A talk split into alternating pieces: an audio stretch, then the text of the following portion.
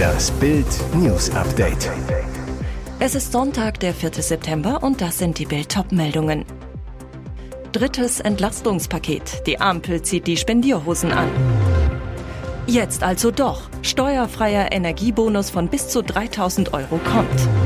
Waldbrand außer Kontrolle. Harz ruft Katastrophenfall aus. Wer hat noch nicht, wer will noch mal? Um Deutschland aus der Krise zu holen, lässt die Ampel Geld springen. Sehr viel Geld. Insgesamt 65 Milliarden Euro ist das neue Entlastungspaket schwer, das die Koalition in stundenlangen Verhandlungen geschnürt hat. Und egal ob Baby, Rentner, Geringverdiener, Student oder Millionär, die Ampel hat sich offensichtlich vorgenommen, jeden Bürger mit staatlichen Zuschüssen zu beglücken. Nur ein paar Beispiele. Für Rentner gibt's eine Einmalzahlung von 300 Euro, für Studenten von 200 200 Euro.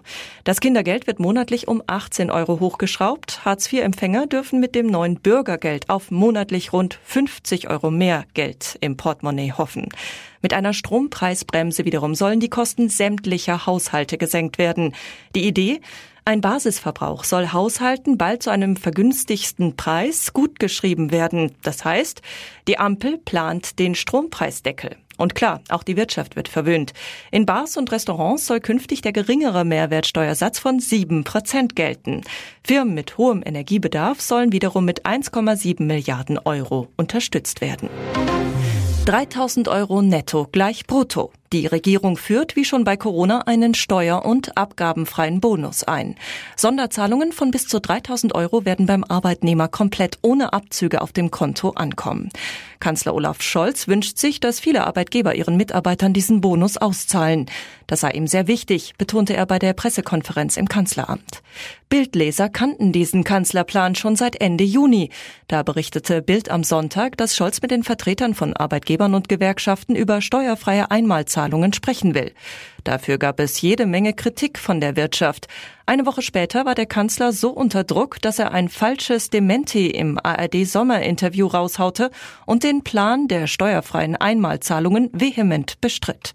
Scholz pumpte, es gibt diesen Vorschlag gar nicht. Das sei eine freie Erfindung einer Sonntagszeitung, die irgendwas von irgendwem aufgeschnappt habe.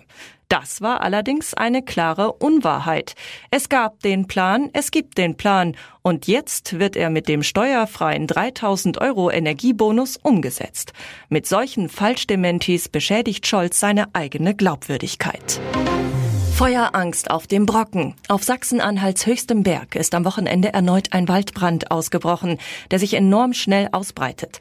Mittlerweile stehen 62 Hektar in Flammen. Mehr als 300 Feuerwehrleute und fünf Löschhubschrauber sind im Einsatz. Zwei weitere wurden aus Italien und Schweden angefordert. Landrat Thomas Balzerowski rief am Sonntagmorgen den Katastrophenfall im Harz aus.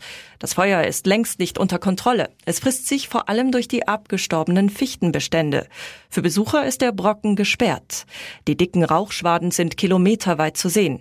Das Feuer ist am Samstag gegen 14.30 Uhr nahe dem Aussichtspunkt Goethe-Bahnhof entdeckt worden und breitete sich schnell aus, erklärte ein Polizeisprecher. Und der Brocken war proppenvoll. Der sogenannte Goethe-Weg gilt als einer der meistfrequentierten Wege im Nationalpark Harz. Es musste sofort evakuiert werden. Wegen der starken Rauchentwicklung wurden Wanderer und Hotelgäste vom Gipfel mit Bussen weggebracht. Der Bahnbetrieb wurde komplett eingestellt. Statt Touristen transportieren die Harzer Schmalspurbahnen nun Wasser mit Lokomotiven und Kesselwagen zum Ort des Feuers. Parallel dazu fliegen die Löschhubschrauber.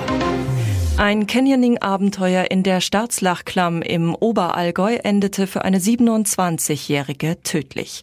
Wie die Polizei am Sonntag mitteilte, wurde die Vermisste von den Rettungskräften tot in der Klamm gefunden. Was war passiert? Am Samstagmittag waren mehrere Veranstalter mit geführten Canyoning-Touren in der Staatslachklamm bei Sonthofen im Landkreis Oberallgäu unterwegs, bis sie vom Starkregen überrascht wurden. Einige Gruppen sollen nach dem starken Gewitter zunächst vom schnell ansteigenden Wasserpegel eingeschlossen und schließlich weggespült worden sein, teilte die Polizei mit. Mindestens acht Personen wurden eingeschlossen, mindestens drei Personen mitgerissen. Die 27-jährige Frau galt anschließend als vermisst. Ein 49-jähriger Mann wurde schwer, ein 31-jähriger Mann leicht verletzt. Die Frau wurde bis zum späten Abend nicht gefunden. Aufgrund der Dunkelheit musste die groß angelegte Such- und Rettungsaktion laut Polizeiangaben abgebrochen werden. Am Sonntagmorgen wurde die Suche fortgesetzt und die Verunglückte gefunden. Tot. Die Polizei ermittelt nun, ob die Veranstalter wegen des Starkregens die geführten Canyoning-Touren hätten absagen oder abbrechen müssen. Davor graut es jedem Autofahrer. Geisterfahrer auf der Autobahn. Auf der A49 verursachte ein Falschfahrer in der Nacht zum Sonntag einen schweren Unfall. Der 52-Jährige war am Samstag gegen 23.45 Uhr in Kassel-Waldau falsch auf die Autobahn Richtung Kreuz Kassel-Mitte abgebogen. Zwischen den Anschlussstellen Niederzweren und Aue-Stadion passierte es. Ein 37-Jähriger konnte dem silbernen Kombi des Geisterfahrers nicht mehr ausweichen, krachte in die Fahrerseite. Der 52-Jährige wurde schwer verletzt, der 37-Jährige kam zum Glück mit Schrammen davon. Der Rettungsdienst brachte beide Männer ins Krankenhaus. Während der Rettungsmaßnahmen und Aufräumarbeiten war die Autobahn bis 2.30 Uhr gesperrt. Wieso der 52-Jährige auf der falschen Seite fuhr, ist uns noch nicht bekannt und Gegenstand weiterer Ermittlungen, sagte die Polizei zu Bild. Dafür wurden beide Wracks in Absprache mit der Staatsanwaltschaft sichergestellt. Und jetzt weitere wichtige Meldungen des Tages vom Bild Newsdesk. Transmann totgeschlagen, CSD-Killer vor Richter. Als sich am Samstag um 11.40 Uhr die Tür des Streifenwagens öffnet, führen Polizisten einen Mann in Handschellen ins Amtsgericht Münster, der gar nicht mehr in Deutschland sein dürfte. Der russische Staatsbürger ist abgelehnter Asylbewerber und seit Freitag soll er ein Menschenleben auf dem Gewissen haben. Der Mann heißt Nuradi A. und war nach Bild am Sonntag Informationen vor fünf Jahren deutscher Jugendmeister im Boxen. Der 20-Jährige soll vor einer Woche beim Christopher Street Day in Münster drei Frauen attackiert und sie als lesbische Huren beschimpft haben. Als Transmann Malte C. schlichten wollte, schlug Nuradi A. dem 25-Jährigen mit der Faust ins Gesicht, so stark, dass sein Opfer erst ins Koma fiel und am Freitag in einer Klinik starb. Ein Haftrichter schickte Nuradi A. wegen Körperverletzung mit Todesfolge in die U-Haft. Die Polizeiakte des Lagerarbeiters mit Hauptschulabschluss ist lang. In den acht Jahren, in denen er mit seiner Mutter in Deutschland lebt, fiel er etliche Male wegen Betäubungsmitteldelikten auf. Zuletzt verurteilte ihn das Amtsgericht Münster wegen Körperverletzung zu einer Jugendstrafe. Kürzlich verlängerte die Ausländerbehörde seinen Aufenthaltstitel bis nächsten Sommer. Grund, wegen der Kriegssituation gibt es ein Abschiebeverbot nach Russland. Niemeyer mit nächster Tennisüberraschung bei US Open. Jetzt wartet die Nummer 1 der Welt. Tennisspielerin Jule Niemeyer sorgt bei den US Open in New York erneut für Furore. Die 23-Jährige gewinnt in der Nacht ihr Drittrundenmatch gegen die leicht favorisierte Chinesin Zheng mit 6 zu 4 und 7 zu 6 und steht damit im Achtelfinale. Es ist die nächste Überraschung in diesem Jahr. Erst vor zwei Monaten hatte Niemeyer beim legendären Wimbledon-Turnier überraschend das Viertelfinale erreicht. In der Runde der besten 16 trifft die dynamische und aufschlagstarke Dortmunderin nun morgen auf die Weltranglistenerste Iga Swiatek. Die Polin hatte sich kurz zuvor gegen Lauren Davis aus den USA durchgesetzt.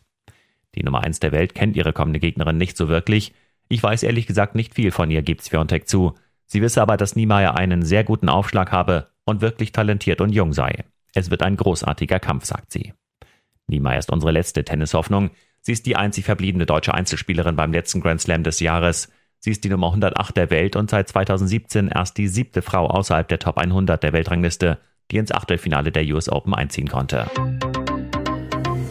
Hier ist das Bild News Update. Und das ist heute auch noch hörenswert.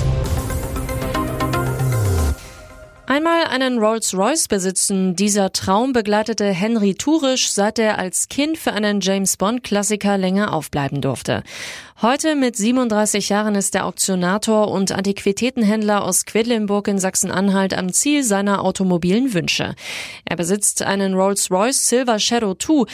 Das Luxusautomobil in Braun Metallic ist Baujahr 1980, hat einen 6,8 Liter Achtzylinder-Motor, fährt spitze 180 Stundenkilometer.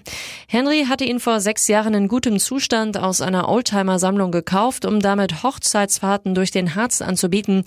Nun will sich Tourisch von dem Schatz trennen zugunsten seiner sieben Angestellten. Die drücken momentan die Sorgen, wie sie in Anbetracht explodierender Energiekosten und hoher Inflation durch den Winter kommen sollen, sagt der Familienvater. Um den Angestellten zu helfen, will Tourisch, der in Quedlinburg Sachsen-Anhalts größtes Antiquitätengeschäft samt Auktionshaus sowie in Braunschweig eine kleine Filiale betreibt, den Rolls-Royce verkaufen. Den Erlös werde ich unter der Belegschaft aufteilen. Welchen Erlös erhofft sich Tourisch? Der Auktionator 12.000 Euro sollen es werden.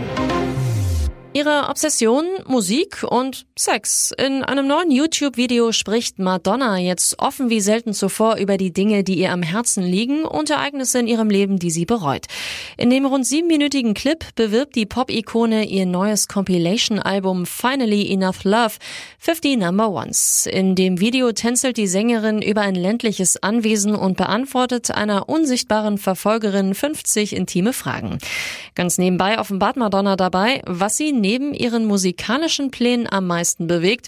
Und das ist ziemlich eindeutig. Als die Stimme hinter der Kamera nach ihrem größten Laster fragt, sagt Madonna frech, Sex. Dieselbe Antwort gibt es auf die Frage nach Madonnas Sternzeichen, was sie im Leben motiviert und was ihrer Meinung nach der Grund für ihre erfolgreiche Karriere ist. Gar nicht so geil, pardon, findet die Charts Queen dagegen zwei Ereignisse aus ihrer Vergangenheit. Auf die Frage, was sie bereut, sagt Madonna, dass ich geheiratet habe. Beide Male.